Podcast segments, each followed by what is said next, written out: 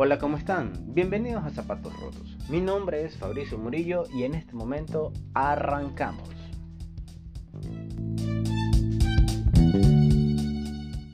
Zapatos rotos, zapatos rotos, con esa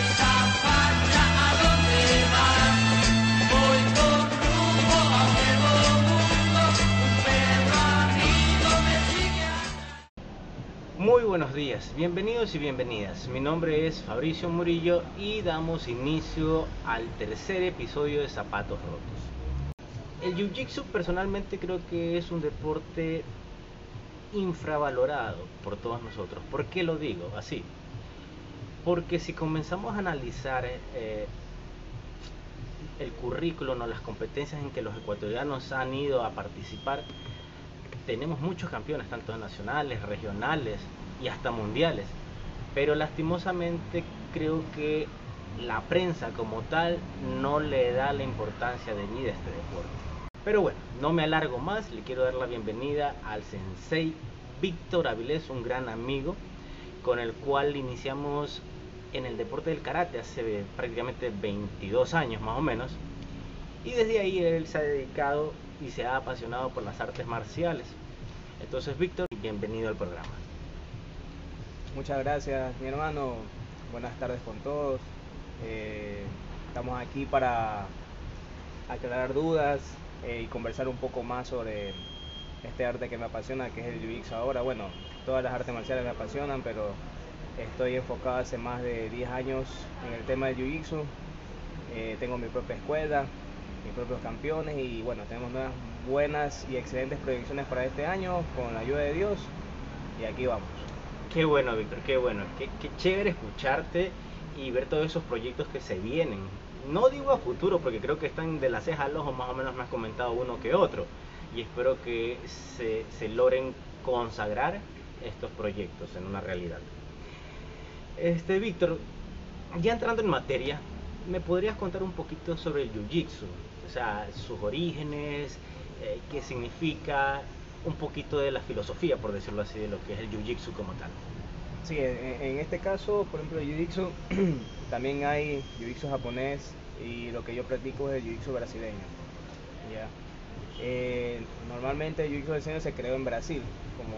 Ah, es originario, originario de Brasil. Sí, sí, Ah. es originario de Brasil, pero todo comenzó con, con un alumno, el, el maestro Elio Gracie, que es el creador de este, de este, Mm. de este estilo ah, basado al nivel brasileño. ¿no? Igual él, no, no quitamos, pero el leyendo la historia de deriva del judo también, del judo Por las eh, llaves, por, por las proyecciones. Proyecciones, es la palabra correcta. es. Entonces por las proyecciones, pero lo que se, a- se, a- se afianzó o se incluyó en el jiu-jitsu brasileño no solamente fueron los derribos, sino finalizaciones, estrangulamientos, Las este, sumisiones, como las sumisiones como decimos en tal.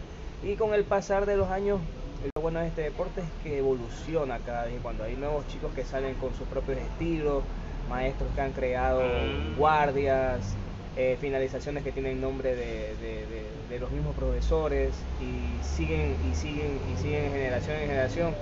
Y bueno, es así, eso es lo interesante de este deporte y lo que llama mucho la atención. Lo pueden practicar desde cualquier edad. Este, oye, Víctor, entonces estamos hablando que el Jiu-Jitsu, como te indica, salen nuevos profesores, nuevos estilos, es muy similar a lo del karate que tenemos varios estilos. Exacto. El Shotokan, Shitoryu, Wado-Ryu, etcétera, sin perder su filosofía como tal. Así es, tiene, una, tiene que tener una filosofía en tal eh, y también como, como arte marcial, ¿no? Tiene que regirse por, por, esas, por esos valores marciales, ¿no? Perfecto, perfecto, Víctor. Sobre, como tú me decías, tienes 10 años ya en esta disciplina, más o menos. Me. Desde el 2006. Ah, entonces ya, ya, ya iniciaste, digamos que mayor en la disciplina. Sí, Unos 25, 20 28 20 más o menos. No, 20 casi 25 años, más o menos. 25 años. y 25 de ahí no has parado en lo De ahí no he absoluto. parado por ahora. Dentro de la academia como tal, tú, tú te iniciaste en Predador, que es la academia, ¿verdad? Sí. ¿Qué, qué, qué nomás te enseñaban ahí? O sea, ¿solamente Jiu-Jitsu o es una combinación de artes marciales? Yo cuando, yo cuando llegué a, a Predador, o sea, no, no se llamaba Predador en sí en ese tiempo, teníamos este, otra, otra franquicia de, de- de nombre inter- de renombre internacional. Mm, ya, correcto. Pero cuando nosotros iniciamos Predador, fue así también con un grupo de amigos en el cual decidimos, este, ¿por qué no crear nuestra propia identidad, nuestra propia marca a nivel nacional? Correcto. Y es ahí cuando nació, como quien dice, la primera ilusión, la primera ilusión de, de- de un nombre, ¿no? Y yo creo que ah, para lo que es ahora este, el Team Predador Ecuador, yo creo que ha sido gracias y a cada una de las personas que han pasado por la historia de Predador. O sea, todos han dado su granito de arena para que este equipo sea grande aquí. en Claro, sí, sí, sí, sí, es muy cierto. Mira, yo no, yo no practico artes marciales desde hace tiempo, pues, como te digo, más o menos del 2001, creo que fue la última vez que practiqué. Pero sí he estado involucrado en el deporte, como tú conocerás, yo practicaba o sigo practicando ahora un poco menos el atletismo, pero siempre alrededor de este círculo del deporte y Predador es una marca que, mira, yo practicando atletismo ya la conocía, la, escuchaba, la seguía. Entonces es un- una marca que se ha posicionado muy bien, creo yo, dentro de lo que es este, este mercado de, de las artes marciales como. Este, ¿Cuánto, Víctor, te tomó a ti desde que el primer día que llegaste a la academia hasta llegar eh, a tu, digamos, el, el- el nivel más alto que es el cinturón negro, creo que es? De ahí vienen otros rangos de cinturón negro, pero desde cinta blanca hasta negro, ¿cuánto tiempo te tomó llegar ahí? Mira, cuando yo empecé, empecé porque, porque me, me alejé por, por mis estudios, por mi trabajo. Eh, si bien es cierto, cuando yo inicié también las artes marciales desde muy, desde muy joven, desde adolescencia, iniciamos con el karate, ¿verdad? Así es. Entonces comencé, comencé a buscar, siempre buscaba el tiempo, pero era un poco difícil por trabajo, universidad en ese tiempo, eh, responsabilidades, ¿verdad? Correcto. Entonces traté siempre de buscar y por medio, yo llegué a la academia por medio de mi hermano menor. Ah, Entonces por, por medio de mi hermano menor que se llama Yanio, él es el culpable. él me dice, oye, ¿te gusta? Yo quiero practicar, mira, estoy acá en una academia con unos amigos y para, para cosas así de, de la vida, los que estaban entrenando también en esa academia eran amigos míos de infancia, de, de- de por mi casa. ¿Dónde Eh, quedaba la academia en ese entonces? En ese entonces quedaba en la Garzota. Ah, ya. En la perfecto. Garzota, en la Garzota ahí se inició. Entonces, pero ellos también, la mayoría este, comenzaron a practicar en la academia de, de Doctor Vital, que ahí también fueron es como una de las primeras academias aquí en Ecuador. Sí, se había escuchado. Entonces, ellos, ellos, ellos también, cuando fue esa unión de, que, de, de crear o hacer una, una, una, una, una academia aparte con otro, con, aquí en el país, Con ellos- identidad ellos- propia. Ajá, identidad propia, ellos iniciaron con otra marca, como, que está- como se estaba contando, pero de ahí fue ya la, la, la nueva estructuración, o sea, como que iniciamos con, con este tema de, de Predador, con la familia Predador. Entonces, de ahí yo llegué, entrené, no, no hacía jiu-jitsu, no me gustaba, no, no me gustaba, porque lo mío siempre había sido el strike, me gustaba pelear de pie, eh, quise incursionar un poco en el tema del MMA, pero también te digo, por tiempo o Mm. por trabajo, estudio, entonces no podía estar dedicado de lleno.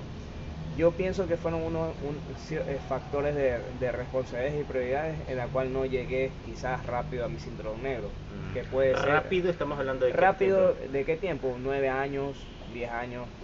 Ah, sí, Sí. No, sí. no es como otras No. disciplinas que de pronto en dos años ya eres En cinturón dos años, negro. exacto, es distinta la metodología, la enseñanza. Entonces, pero bueno, yo creo que fue todo pa- fue para bien, porque siempre lo tomé de la mejor manera, porque a veces cuando habían días de ascenso, a mí me tocaba trabajar ese fin de semana, entonces... Ni queriendo. Y mi profesor, como era de Brasil, venía y dice, chuta, si ya no estuviste, ya, pues qué pena. A la ¿no?". próxima. Y digo, para la próxima que venga, ¿y cuándo viene? Entonces, ahí me quedaba, me quedaba ahí en stand-by. Mm. Oye, Y- Víctor, una preguntita. Bueno, eh, te hablo de la experiencia, basado en la experiencia del karate. Ahí te acuerdas que rendíamos un examen tanto de, de- de movimientos, que lo conocen como kata, y de pelea también. Acá, ¿cómo es el examen? ¿Qué- ¿En qué consiste tu examen de ascenso? Yo, yo acá una vez conversé hace mucho tiempo con mi maestro y yo le decía a él, este, si nos va a tomar examen. Pero él, él me dio a entender que habían dos clases de, De de, jiu-jitseros, Ah, ya. los que compiten y los que no compiten. Entonces me decía él que los que compiten, él veía su, su evolución, eh, Mm. las técnicas ya realmente pulidas, eh, y un sinnúmero de factores en el cual él no, no necesitaba tomarle un examen o una lección. Porque ya te lo está demostrando en el campo de batalla, por Así es. Entonces, pero sí habían chicos que, que no, no competían y entrenaban todos los días. A ellos sí les tomaban un examen o, un- o, o lecciones así de técnicas. Entonces, Mm, les, así les- es. les hacían hacer técnicas, O sea, finalizaciones, aquí- dependiendo del nivel o el cinturón de ellos. Claro, aquí cabe mencionar el dicho que compartía un, un amigo de que pra- practica triatlón y ellos decían, si entrenas y no compites, ¿para qué entrenas? Exacto. Entonces, lo que, lo que aprendes, ponlo en práctica. Prácticamente podemos manejar ese refrán. Sí, y respetamos y respetamos criterios, porque también hay personas que, que entrenan porque no solamente lo quieren hacer por, por, por el tema de, de la pasión al arte, sino también por salud.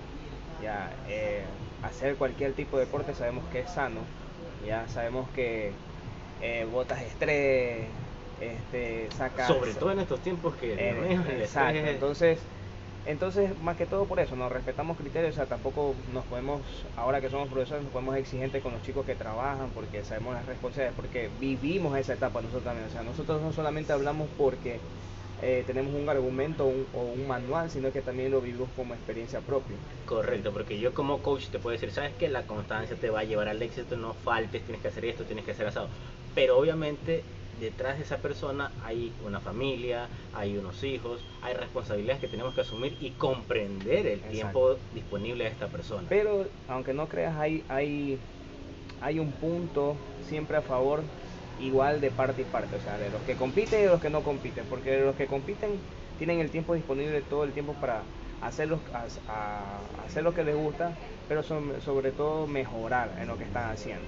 Ya, si vas a, si vas a, a competir y tienes todo el tiempo para entrenar, ah, Claro. entrena todo lo que más puedas. Mejóralo todo lo posible. Mejora lo que más puedas y así siempre estarás parado en el podio en los primeros lugares. Claro, por eso es importante Ya. definir tu objetivo Exacto. al momento. Pero de- también, pero también, aunque no creas, las personas que tienen sus responsabilidades de ser eh, papá, esposo, traba- tra- este, Profesionales, profesionales, todos. estudiantes, ellos también a veces compiten y puede, se podemos decir que ellos también dan a veces ese 100% así como dan los demás. O sea, sacan el tiempo que a lo mejor muchos no podemos tener y tratan de entrar en ese, en ese campo de, de- de alto rendimiento, de, mejoramiento y eso lo demuestran, eh, no solamente en un horario en específico, que es como, un horario para competidores, sino es que en una clase diaria, cuando ves que ellos avanzan, progresan, ya no lo finalizan el cinturón mayor, sino es que ya sean durísimos con ese cinturón. Entonces tú tienes que darle también un punto a, a favor a ellos, ¿no?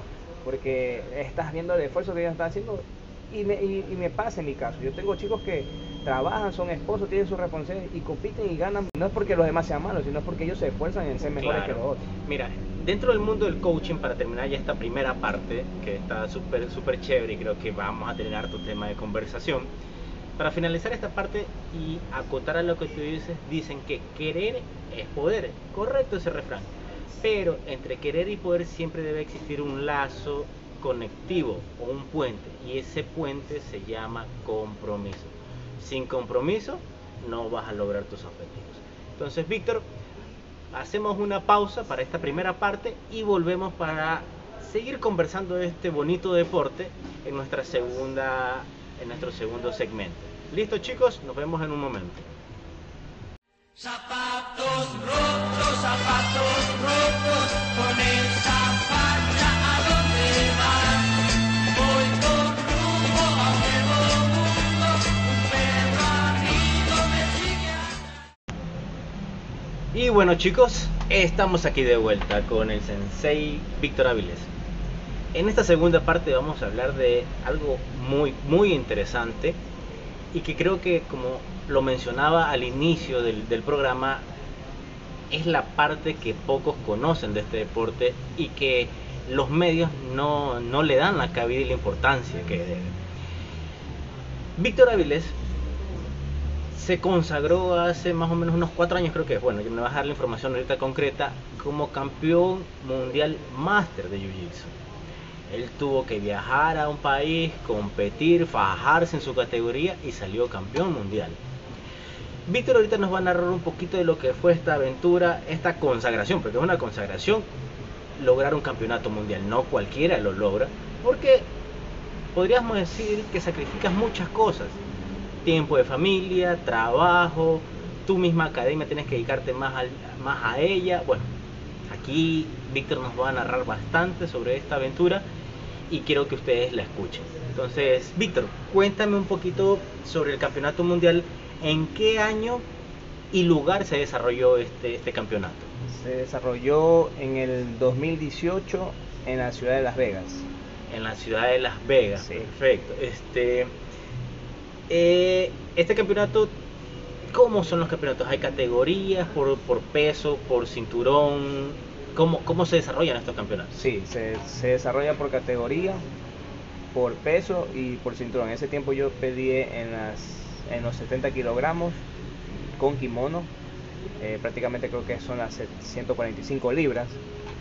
Y tuve alrededor de 5 luchas ese día. Cinco luchas. Sí, ¿Con cinco. qué, qué diferencia de, de tiempo entre una y otra? Eh, las primeras de las primeras las primeras dos 15 minutos y ya las Oh. otras eran más, las otras ya eran más seguiditas de 5 minutos 10 minutos a veces O sea, no tienes ni chance para respirar bien. sino que Vamos, otra vez. porque eso porque es lo que pasa es que los- en los torneos de Jiu-Jitsu no solamente se inscribe alrededor de, de 30 o 40 personas son alrededor a veces de 300 competidores Dios santo. ya, y en la ciudad de Las Vegas, en el evento Master, el World Master, que se realizan todos los años allá en la ciudad de Las Vegas, que es uno de los eh, uno de los torneos top de la IBJJ, aparte del, del Panamericano o el Mundial de Adultos. Este, el, el World Master se realiza en el, en el en el, en el, como decimos aquí, en el centro de convenciones, pero de Las Vegas. Eso es, en- Ah, es enorme, eso es enorme. Me Estamos hablando que dentro de, un- dentro de una sola sa- sala entran alrededor de, de, de 35 MAC o áreas para pelea. Ah. Y aparte, aparte de ese día, Las gradas también las gradas, aparte de ese día también hay seminarios gratis con, con los top de... o sea, es un evento Sí, completo. O sea, no es que solo la competencia y chao. es como es como que fuera un como que fueras a una exposición de tuning o de tantas cosas porque Eso, hay- eso es muy similar, como te decía en el atletismo, yo fui a competir a, a Lima y en Lima hay un, digamos que abren parques amanes, lo cierran un área bien grande y están varios están de todas las marcas auspiciantes, la entrega de los kits, eventos, charlas, es algo súper Sí, tal- Me imagino tal- que por ahí va tal cual idéntico. Tú pagas tu inscripción y una afiliación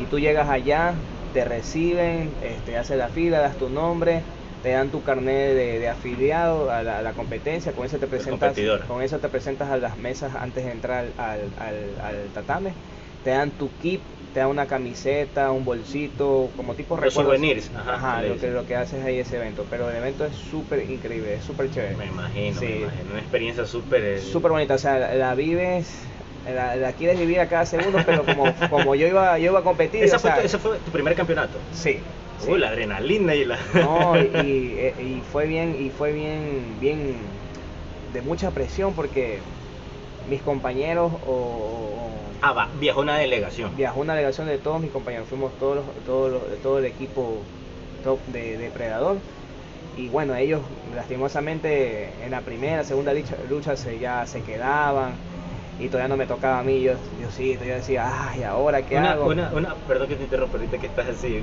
pero está chévere la historia. Esto, esto es como el, el, el- la eliminación es eliminación directa o tienes chance a, a- vamos a pelear por el tercer, cuarto puesto o ya. Peleaste, perdiste, te fuiste. Si la primera perdiste, chao. Ah, ya. Sí. Cada, cada, cada, en mi categoría, en mi categoría cuando yo me inscribí, había un compañero que me decía, te voy diciendo cuántos van, van, cuántos van entrando, cuántos van saliendo. Y yo digo, no me digas nada, no Más me digas presión, nada. más- presión, me vas a meter más miedo. Digo, no, no quiero saber nada con los que me toquen, no me interesa. Yo- en ese, en ese momento, ¿no? Claro. Pero por ahí yo decía, oye, ¿qué, qué pasó?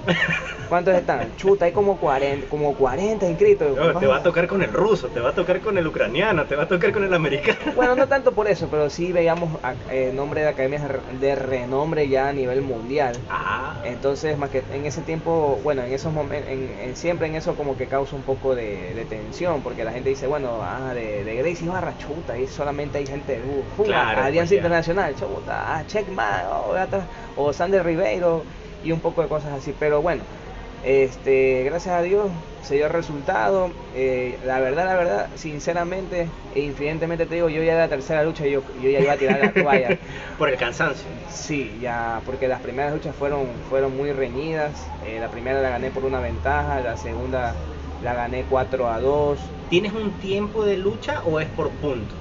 Eh, hay, hay, hay tiempo, hay un tiempo de 6 minutos, 8 minutos, solo round. 10 minutos, sí. Y ganas por puntos o por sumisión.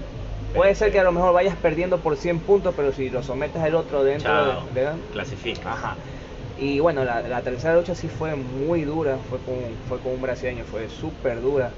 Nos dimos, me pegó un cabezazo, yo también me, me pegó un cabezazo en el pecho, me botó, este, el árbitro sí se dio cuenta, lo habían amonestado, pero la amonestación me la pusieron a mí. o sea, fue Entonces, un despelote completo esa entonces pelea. cuando, pero lo bueno de, de- de- de ir en- en- en con, eh, con una delegación o un grupo es que todos están atentos a eso. Todos meten están, presión. Exacto, todos están viendo, hey, se equivocó, que sí, que miren.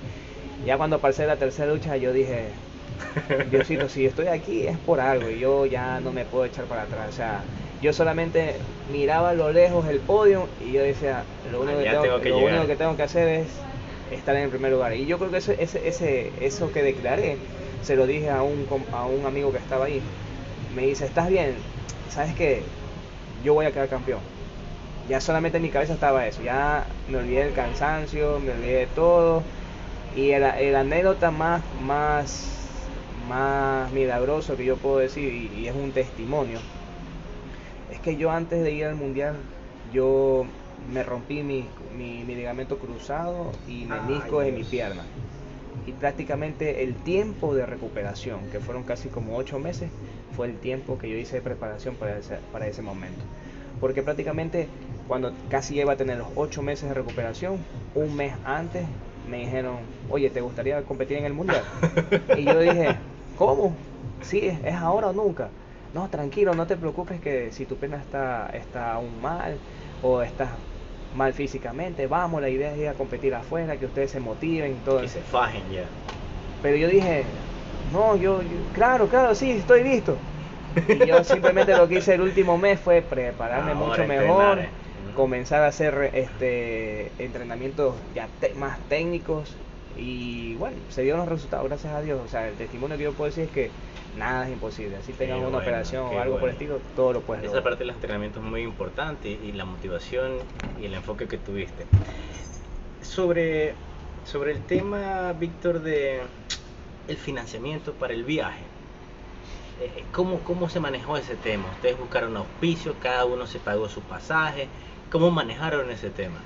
Bueno, este, nosotros a lo largo de, de- de siempre esta carrera deportiva hemos tenido eh, auspicios privados, se puede decir. O sea, nunca ha habido un, un apoyo por un ministerio Gubernamental, del Estado. del Estado, se puede decir. Entonces, así se dio, se dio el tema. eh, nosotros igual teníamos nuestros ahorros porque ya prácticamente nosotros ya teníamos independencia con nuestras academias, eh, teníamos nuestros ahorros también y pudimos viajar. La idea, la idea fue llegar.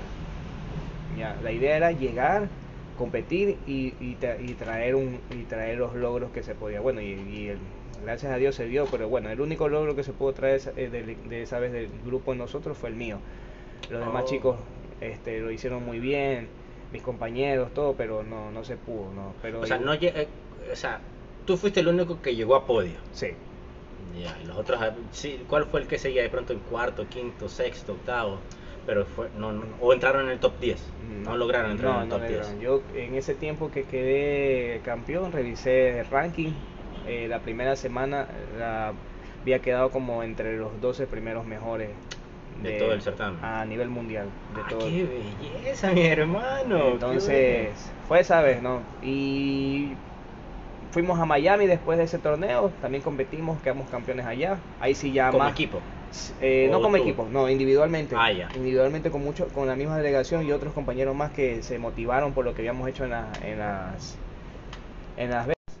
Este, fuimos fuimos allá y bueno, más compañeros se motivaron, se unieron al grupo y fuimos una delegación mucho más grande cuando fuimos a Miami a Qué, qué chévere, qué chévere, Víctor. Y, y- y ahí es como te mencionaba, este, qué pena que, que conversando en el, en el receso que tuvimos, eh, qué pena que el Estado no, no, no, no te apoye y que netamente las empresas privadas, porque hay que hablarlo como es, las empresas privadas, más se enfoquen hacia el fútbol. Que si bien es cierto, otros deportes no han brindado las satisfacciones que ha, ha- ha- ha brindado este, perdón, si bien es cierto que el fútbol nos ha dado alegrías, pero no ha llegado al nivel de otros deportes, como en este caso, hablando específicamente del Jiu-Jitsu, con campeones mundiales. Pero lastimosamente el fútbol vende más y las empresas buscan eso. Eh, siempre, siempre, siempre habrán personas que te abrirán los brazos, pero hay que ir a buscar, a buscar y a buscar. Pero ojalá en algún momento, en algún momento, eh, el presupuesto que le dan al Ministerio de Deporte abarque, no, no, no equitativamente todas las disciplinas, porque es complicado eso, pero sí que apoye un poco más a los deportes que por lo menos te consiguen medallas, te consiguen campeonatos mundiales, y hacen quedar en alto el nombre del país, cosa que de pronto, si yo digo el fútbol, que si bien hemos clasificado a mundiales, acá también han clasificado a mundiales, pero no han conseguido el campeonato mundial. Entonces, he ahí la pequeña, gran diferencia que existe entre un deporte y otro. Este, Víctor, para seguir avanzando en esta segunda parte, este, después de tu campeonato mundial, de haber traído esa medalla, ¿cómo fue tu relación con, con marcas? O, sí, con las marcas, como decías tú, ¿te abrieron las puertas? ¿O igual ha sido complicado? ¿Sabes que, oye, mira, apóyame para este evento, apóyame para esta competencia, apóyame en mi academia?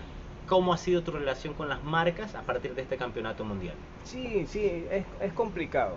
Y, a- a- y, a- y tocando un tema anterior, lo que estabas conversando, eh, lo que nosotros globalmente hemos hecho como, artes marciales, lo hemos hecho un poco más rápido que el fútbol. Y, sí, es verdad, eh, si somos vistosos, eh, a veces, incluso siendo vistosos, a veces las marcas no te toman en cuenta porque no saben si vas a pegar o no, y un sinnúmero de cosas. Yo creo que a partir de ese año, del 2018 hasta acá, eh, creo que fue como que nosotros hicimos un, pusimos una huella más y, y dimos un, un peldaño para que puedan cambiar muchas cosas hasta esta fecha actual. Ya hay una federación, ya hay una asociación de Jiu-Jitsu, este, ya se viajó con una delegación una vez a un Panamericano en la cual eh, tuve una alumna que trajo doble medalla de oro, Qué bueno. este, Panamericana. ¿Qué edad tiene ella? Ella en ese tiempo tenía 17, 10 16 años. 16, ahorita tiene 20, 21. No, Puta, tiene todo. En- ella, ella fue en el 2019. Ah, pues está jovencito. Tiene, si se Recién- dedica al recién- deporte, Recién tiene la mayoría de si edad. se dedica al deporte y distribuye bien sus tiempos entre estudios y deporte y trabajo, pues Sí. Una gran campeona hay ahí. Sí, y bueno, en lo que respecta a las marcas, después de, los triunfos, es igual que, que- en muchas ocasiones, no solamente de mi parte, sino hay muchas otras personas antes que mí que hicieron su esfuerzo también de llegar a un, a un podio. Sí, lograron un tercer lugar en un mundial también de adultos. Este, llegaron unos panamericanos, este, chicos juveniles, pero las marcas no se interesan en eso, o sea, no, no es que tú llegas y te dicen, ah, tú quedaste campeón mundial, chévere, yo te voy a este, te vamos a apoyar en esto, esto, lo otro. No, realmente no. Este, quien realmente siempre nos, nos, nos ha apoyado es en sí como mi equipo, mi familia. Ya. la marca, como el marca Ajá. Exacto, o sea, siempre no, eh, hemos buscado la manera que como marca este, buscar seminarios, como marca este, ir a, ir a O sea, compartir. seguir masificando esta disciplina. Exactamente. Ya, yo pienso que ese ha sido como que el, el mayor aporte de nosotros como predador a la sociedad, de, de, de masificar el deporte, de también buscar marcas que muy pocas no han dado la mano, o sea, no han sido muchas, ya, y tampoco ha sido continua, pero igual somos agradecidos, o sea, no es porque ya no nos dieron, entonces ya no tomamos en cuenta esa marca. Claro. Y, a- y, a- y al pasar de los tiempos, también alumnos de nosotros se han preparado, son chicos profesionales, y han sacado sus marcas en cuanto a la odontología, a la fisioterapia, y también se han unido con nosotros, o sea, para, Ah, para, para brindar un beneficio a los chicos que recién están saliendo, como para decir, ah, ya, no tienes apoyo de alguien, sabes que yo pertenezco a esta familia también, yo te voy a dar mi apoyo. Eso, mi querido amigo, se conoce como gratitud y es algo muy escaso en estos tiempos. Víctor, vamos a pausar aquí, vamos a hacer un corte para irnos a la tercera y última parte de nuestro programa y ahí nos vas a brindar un poquito de lo que son las recomendaciones, donde pueden ubicarte y algo más. Entonces chicos, nos despedimos y volvemos al rato. Zapatos rotos, zapatos rotos, con esa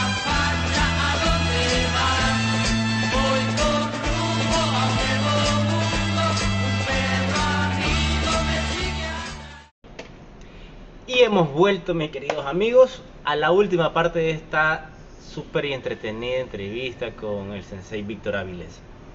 Para esta última parte vamos a hablar un poquito de lo que de las cosas que han sucedido en estos últimos años en, en la vida de Víctor Avilés dentro del Jiu-Jitsu.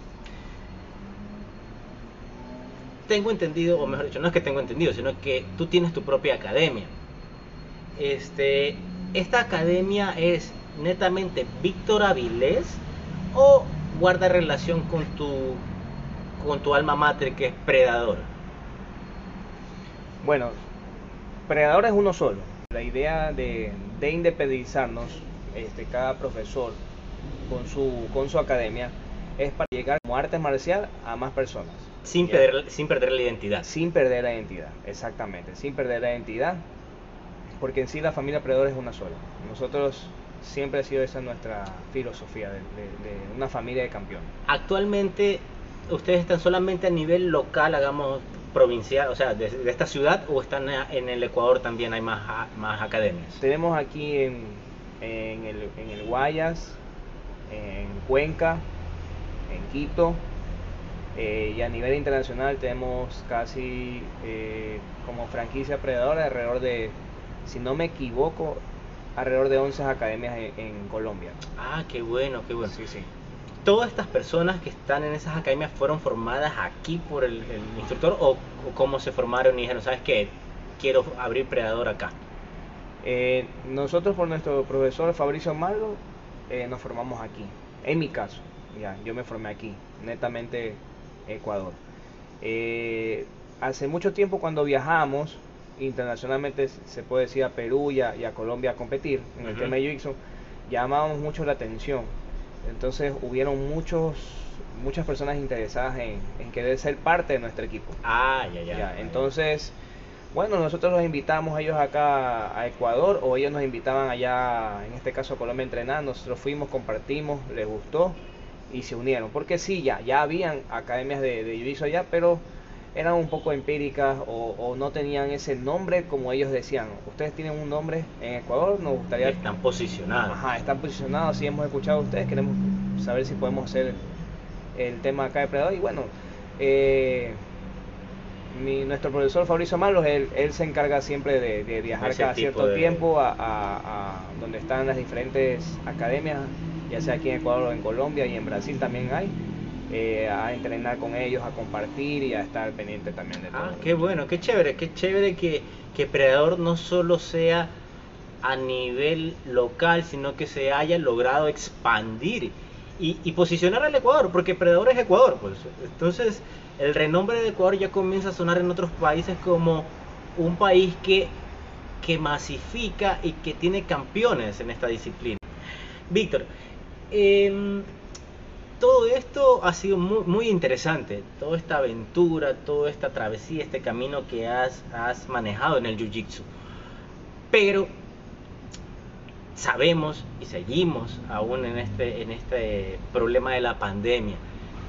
Cuando arrancó la pandemia en el 2020, ¿cómo se vieron afectados tus entrenamientos y tus clases? Porque hubieron las restricciones y ciérrame esto hasta segunda orden. ¿Cómo, cómo tú lograste o qué acciones, acciones tomaste para poder, obviamente, solventar los gastos que se venían en tu hogar? Porque no tenías un ingreso fijo como en la academia, porque estabas cerrado. ¿Cómo, cómo manejaste ese tema en ese momento? hay una hay una hay una palabra que siempre me me, me recargan mi- mis padres, eh, que son muy sabios, y siempre me decían, ten fe, que Dios sabe por qué hace las cosas. ¿ya? Y siempre puse todo en manos de Dios y solamente me dejé mover gracias a Él. Amén. Yo solamente lo que hice fue adaptarme, adaptarme a lo que estaba pasando y como se habla en la, en la- en la filosofía japonesa, como un samurái, adaptarte a, lo que, a, lo- a la- a lo- a la sociedad, pero también sin olvidarte realmente que, quién eres o qué es lo que haces. Como sabíamos que había, iba, hubieron, es- este, vino esta pandemia y había restricciones, eh, le daba clases a mis alumnos por medio de Zoom. No les, no, no les cobraba. No les cobraba por el simple hecho de que creo que todos pasamos por momentos difíciles. eh, ya sea perdiendo un familiar, perdiendo un trabajo, eh, perdiendo esa libertad de salir y un sinnúmero de factores en los cuales yo, yo pienso que era iba a ser una carga más eh, diciéndoles a ellos eh, cumplan con sus mensualidades, aquí estamos. Pero no, no, me, me, me, me, me enfoqué en eso, de ayudarlos a ellos en poder entrenar, de poder salir un poco de la rutina diaria, de estar metido todo el día en la casa. Claro. Y todos ellos también se adaptaron, ¿ya? Incluso hubieron muchos, hubieron muchas personas que me llamaron diciendo que si podían recibir clases, que ellos me pagaban, pero a veces también no podía porque todo el día, porque también mi- mis padres son mayo- mayores y yo conseguí un trabajo de, de transporte y salí a trabajar en la mayoría del tiempo arriba, en todo el pico alto de la pandemia salí, pero siempre confiado en Dios y siempre diciendo que, que el deporte, yo pienso que a mí el deporte, no solamente yo, sino las artes marciales, también me han salvado la vida. Yo pienso que siendo, este, entrenando día a día, cuidándome día a día, me mantiene como una persona sana y realmente en estos dos años de pandemia nunca me enfermé, sino hasta ahora, ahora poco con el Omicron, pero no sé dónde, pero, pero me cayó, me cayó súper suave, así, ya, ya, me, ya me había vacunado todo por si acaso, ¿no? ¿Saben, saben por qué nos reímos? Porque estamos en una terraza, haciendo la charla y ahorita se escucharon tremendos pitos del bus. Entonces, am, nos cuidamos, nos cuidamos con mi esposa y traté de cuidar a mis padres de que no salgan, no se, no se enfermen antes de tiempo porque no había vacuna y un sinnúmero de factores. Pero yo creo que eh, las artes marciales no solamente te forman el cuerpo, sino que también te forman el carácter, te forman eh, tanto mental como espiritual. Y te, y, te, y te ayudan en muchas cosas a sobresalir. O sea, lo que otras personas común y corriente, decimos común y corriente las personas que no practican artes Las marciales. sedentarias, por Exacto. así. No, sedentario es el que no hace nada, pero tú puedes jugar fútbol, pero no eres sedentario. Pero estamos hablando de las personas común y corriente que que no practican artes marciales, quizás no tengan ese punto a favor como nosotros de poder controlar y sobresalir en la situación, una situación difícil. Adversa. Ajá, adversa a lo que está pasando. Y eso, traté traté de hacer eso, traté de sobresalir y seguir adelante con mi academia sin, sin perder identidad, sin perder Claro. nombre. Yo creo que también inconscientemente manejaste el tema de, de fidelidad de tus alumnos. Porque para ti era fácil decir, ¿sabes qué? Me encierro aquí, no voy a dar clases. Cuando abra, cuando den, den de baja las restricciones, inicio con lo que tenga. Pero tú pensaste más allá. Como tú dices, ayudaste a tus, a tus alumnos, no los perdiste. Y esa es una, como te decía, lo- una fidelidad. Les creaste una fidelidad hacia la academia, Sí, y- dando y- este servicio. Y la otra cosa es que como yo, mi papá tiene un expreso amarillo y ese carro era ce- cero restricciones, incluso hablaba con muchos alumnos que los podía pasar viendo por su casa a tal hora y los traía a entrenar a- a- aquí a mi academia que es independiente a donde yo estoy, o sea, no tengo que depender de alguien para que para yo venir a mi academia. Ah, perfecto. Entonces, y entrenábamos, pero sabíamos que estábamos sanos. Claro que había temor, ¿no? Fue por el tema del COVID, no sabemos quién tenía, quién no tenía, pero bueno, lo único que decíamos que estamos sanos y sabemos que los que estamos aquí estamos sanos y no, y no nos va a pasar nada. Pero sobre todas las cosas siempre eh, nos poníamos en manos de Dios, que todo va a estar bien, claro. que vamos a salir adelante, que tranquilos. Incluso yo creo que eso también sirvió de mucho para que los chicos o los padres este, tengan una tranquilidad muy adicional a eso, lo que estaba pasando. Y es verdad, fueron momentos muy duros y creo que todavía los seguimos viendo difíciles. Pero tenemos que adaptarnos a las circunstancias que se están viviendo. Tenemos que aprender a vivir con este virus, esa es la realidad. Víctor, antes de terminar esta, esta muy amena conversación contigo, me gustaría que nos compartas ciertos consejos o ciertas recomendaciones para las personas que, que de pronto practican este deporte o recién desean practicarlo. Proyec- proyectemos lo, bueno. Lo bueno es que ah, en este deporte lo podemos practicar desde cualquier edad. Si lo empezamos desde niños, mucho mejor. Eh, siempre, siempre le digo a, a mis amigos buscar academias certificadas. Academias que tengan no solamente un nombre, sino que tengan profesores con experiencia. ya, Profesores que ya conocen el trabajo.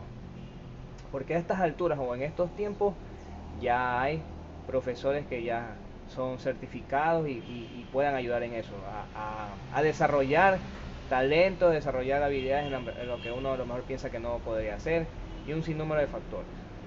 Lo- la, la otra parte, recomendar a las personas que ya están practicando este deporte en cuidarse, cuidar y porque el no solamente es un deporte, sino un estilo de vida. Es un estilo de vida, cuidar su imagen, cuidar, como yo le digo a mis alumnos, cuidar sus redes, este, predicar con la palabra. No es porque soy deportista y voy y me meto en una discoteca y comienzo a pegar a todo el mundo. yo soy jiu-jitsu o yo soy MMA, no, no. Este, cuidar todo eso porque no, no solamente afectan su imagen, sino que también afectan a lo que hay detrás de ustedes, una academia, un profesor y, ahí- compañeros. Exactamente, perdón que te interrumpa. Y es ahí donde viene la clase de profesor, de instructor que eres. Exacto. Porque si eres un instructor así todo reactivo, pues es lo que le va a llegar a tus alumnos y ellos van a ser así fuera del, del Es que a veces hay, hay cierto, hay ciertos, hay ciertas, hay ciertas escuelas o a veces instructores que no, no recalcan o no, o para empezar no solamente meter al alumno directamente al tatame. Uno tiene que primero educarlo. eh, este, a indicarle las políticas y los valores que se manejan en cada academia, lo que, lo que se puede y no se puede hacer, porque es ahí donde, donde, donde tú realmente inculcas a, como a un niño, ya qué, qué es lo bueno y qué es lo malo, Correcto. ¿verdad? Pero cuando ellos son adultos, o sea, es verdad, ellos pagan un mensual, pero no es que tampoco aquí en tu academia o en cualquier academia puedan hacer lo que a ellos les dé la gana, o los padres se pueden desentender porque ya lo dejé ahí, tampoco digo los padres, esto no es guardería, tienen que venir, preguntar cómo está mi hijo, ver una clase de ellos, o sea, trato de que esto sea como también un- una terapia para la, la- unión familiar, chicos que vienen a veces con su pareja, sea una terapia que no estén discutiendo y un sinnúmero de cosas. O sea, tratamos de que, de que las artes marciales involucren todo en tu vida para cosas buenas y positivas. Sean integrales. Exacto. Y eso, ese es mi mayor consejo. O sea, también los chicos, las personas que están entrenando, eh, que entrenen bien, se cuiden, coman bien, se fortalezcan bien, eh, que hagan bien sus estiramientos después de entrenar. Y que no solamente, o sea, también exi- yo también hago varios, varios deportes. De vez en cuando a veces juego fútbol, que es lo que me gusta también, con mis amigos. Este, voy a un gimnasio, hago piscina, trato de cuidarme en todo lo que más pueda. No exageradamente como antes, pero sí trato de, de ser continuo en lo que hago. más, Continuo, pues, claro. Y saber distribuir tu tiempo en Exacto. las diferentes áreas. Amor, Ese- familia, salud, etcétera. Esa es, esa es la palabra. Este, en- en- encerrando todo, organiza, organizar mejor el tiempo de uno sin desperdiciarlo, porque lo que nunca regresa a nosotros es la edad y el tiempo. Correcto, correcto. Muy, muy de acuerdo contigo, Víctor. Para finalizar, Víctor, ayúdame con dos cositas.